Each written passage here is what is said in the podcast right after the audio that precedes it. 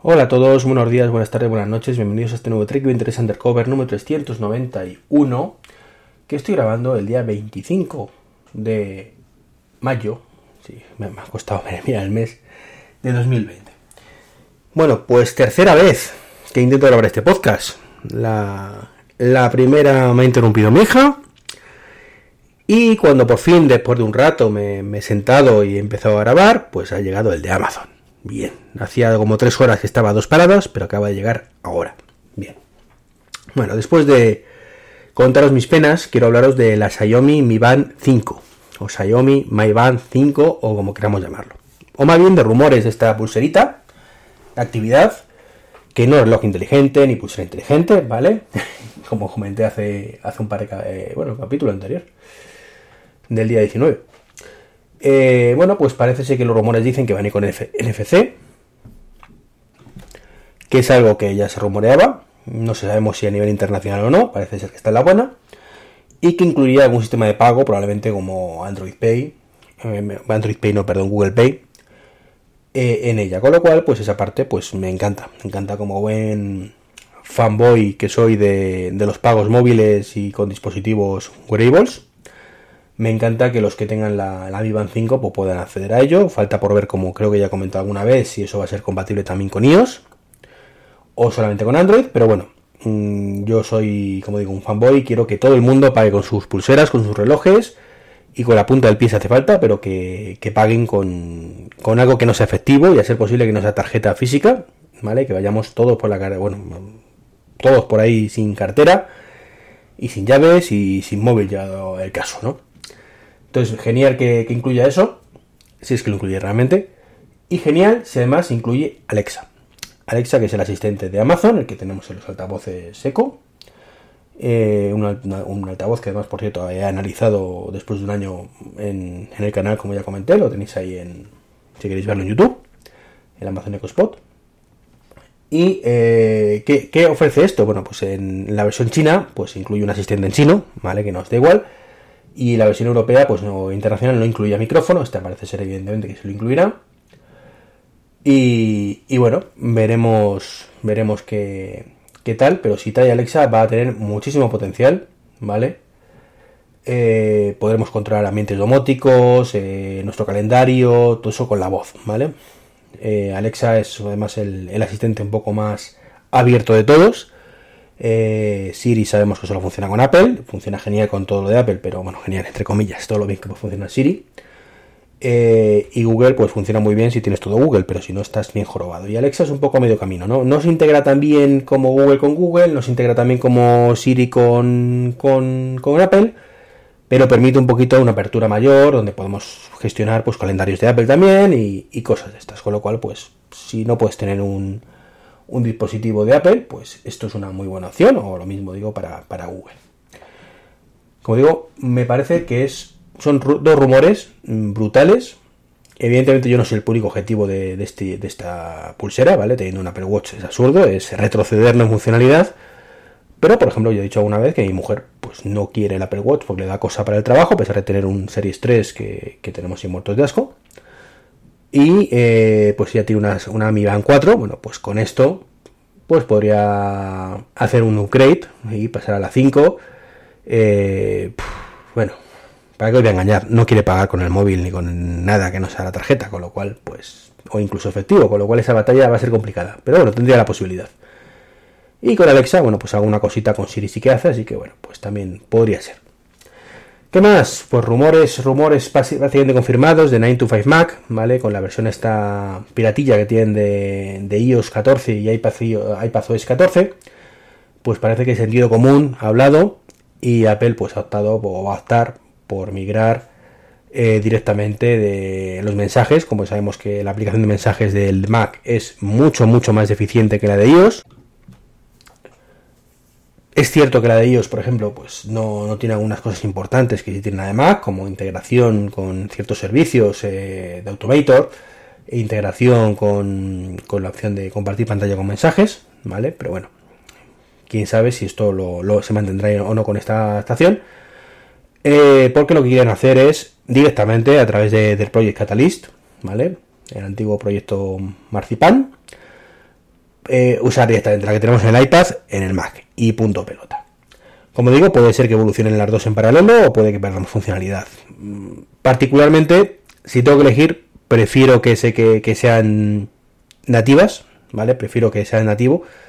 No me gustan las ñapas, creo que, que Catalyst no deja de ser una ñapa, ¿vale? Creo que va a funcionar siempre mejor una aplicación pensada para un entorno de escritorio que una aplicación migrada de una tablet, pero bueno, que en este caso concreto, y recalco en este caso concreto, las diferencias van a ser inapreciables, ¿vale? Porque la interfaz no, difiere mucho, ¿vale? Al final es un listado de mensajes en un sitio y escribir en otro. O sea, no, no varía mucho. Con lo cual en este caso aceptamos barco. Eh, creo que sinceramente que es importante estar a nivel de funcionalidad. O sea, no es normal que hay cosas que se puedan hacer una y otras no. Precisamente lo que me quejaba hace muy poquito de Microsoft con, con Teams, por ejemplo, ¿vale? Esa incoherencia visual y de funcionalidad que tenemos, bueno, pues aquí la tenemos en mensajes tristemente. Pero bueno, si pasamos de iPadOS a, al Mac, mm, pues a, la versión nueva que sustituye a Catalina, pues bienvenido sea. Y por fin dos, versiones a, nivel. ¿Que perdemos el camino esas dos funcionalidades que he dicho? Mm, bueno, si os tengo que ser sincero completamente, yo la de integración con Automator no la utilizo en la vida. Y el tema de compartir pantalla, bueno, pues tengo TeamViewer para eso, con lo cual tampoco lo utilizo en la vida. Teniendo en cuenta además que, los usuarios con los que yo trabajo, pues el 90% son de Windows. Eh, la gente que me que comparto pantalla de vez en cuando, bueno, 90 no, 90 no, alguna porcentaje menos, porque tampoco tengo tantos. Familia, amigos. Eh, pero bueno, muchos Windows y mis padres, por ejemplo, tienen Mac. Bueno, pues ahí sí podría utilizarla, pero ya por inercia pues utilizo directamente. Es que ni me acuerdo nunca, nunca cuando no puedo acceder, ni me acuerdo de que tiene la opción de, mensajes.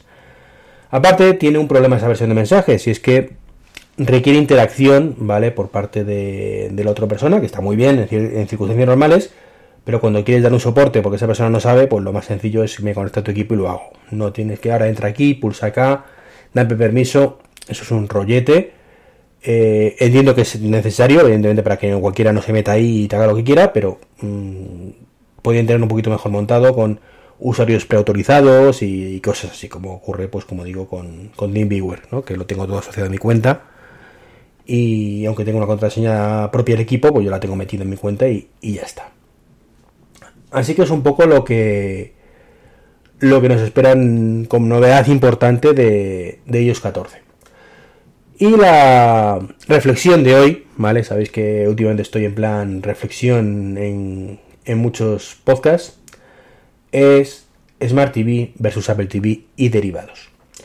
¿Por qué quiero hablar de esto? Bueno, me he encontrado ya con muchísimas ocasiones que he escuchado a gente, ¿vale? De eh, no merece la pena ya tener un Apple TV porque las televisores actuales, o los televisores actuales, o las televisiones actuales, eh, ya incluyen prácticamente todo lo que incluye la Apple TV. Y es cierto, ¿vale? Tú te compras el último modelo de LG, te, incluye, te encuentras el último modelo de Samsung y tienes la aplicación de Apple TV Plus, tienes en muchos casos AirPlay, eh, no tantos, pero algunos también tienes incluso integración con HomeKit mejor que la que incluye Apple en su propio Apple TV, ¿vale? Es cierto, ¿vale? Si te compras un televisor de última jornada, pues no te compres un Apple TV.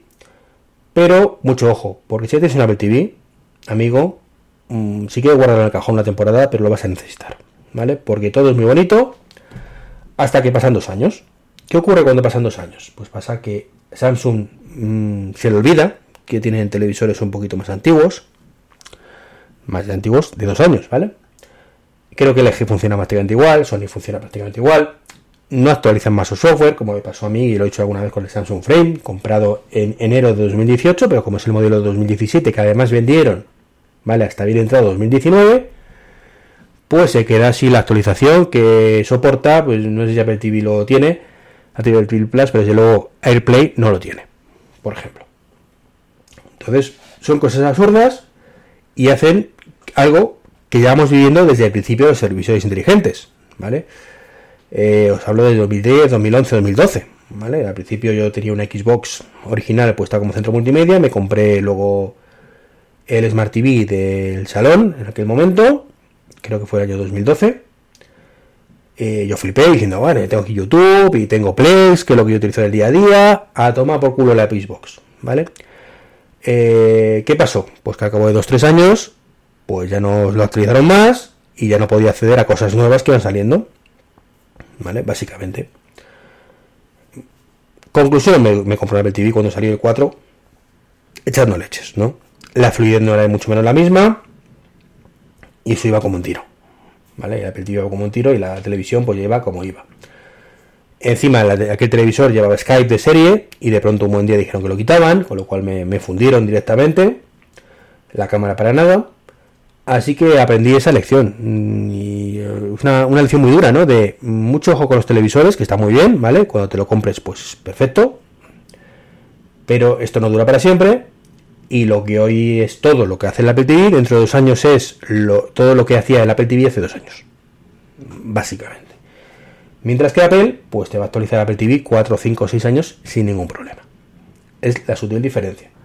Por no hablar, evidentemente, de que cuando Apple deje de actualizarte el Apple TV, porque ya no dé más de sí el hardware, dentro de 5 o 6 años, como digo, pues te gastas otros 150, 200 euros, 250, lo que cueste en ese momento el Apple TV de marras, y tienes acceso a todo nuevo por la décima parte o la cuarta parte, depende del televisor que tengas, de lo que cuesta un televisor. Así que de verdad, si no tenéis Apple TV y vais a cambiar de televisión, ¿vale? Pues no compréis un Apple TV ni similar. Cuando hablo de Apple TV me refiero, pues, o si, hay mi TV este también, mi box, o el Amazon Fire Stick, o lo que queráis, ¿vale? Mm, los set box, ¿vale? Entonces, reitero, si vais a comprar un televisor nuevo, evidentemente no os compréis ningún set box ahora, pero si ya lo tenéis, mucho ojo con deshaceros de él a largo plazo porque lo vais a necesitar de aquí a, como digo, dos años, con mucha suerte tres, pero mucho más, olvidaros. Y bueno, pues esto es un poco lo que quería contaros hoy. ¿Vale? Tenía un temilla por ahí coleando de deseos para fotos para Apple para este WWC, pero ah, lo dejo para el próximo podcast. Venga, que me tengo tiempo, pero no me quiero enrollar tampoco excesivamente sin necesidad. Un saludo y como siempre, no, no deis el like, que eso en, aquí no funciona.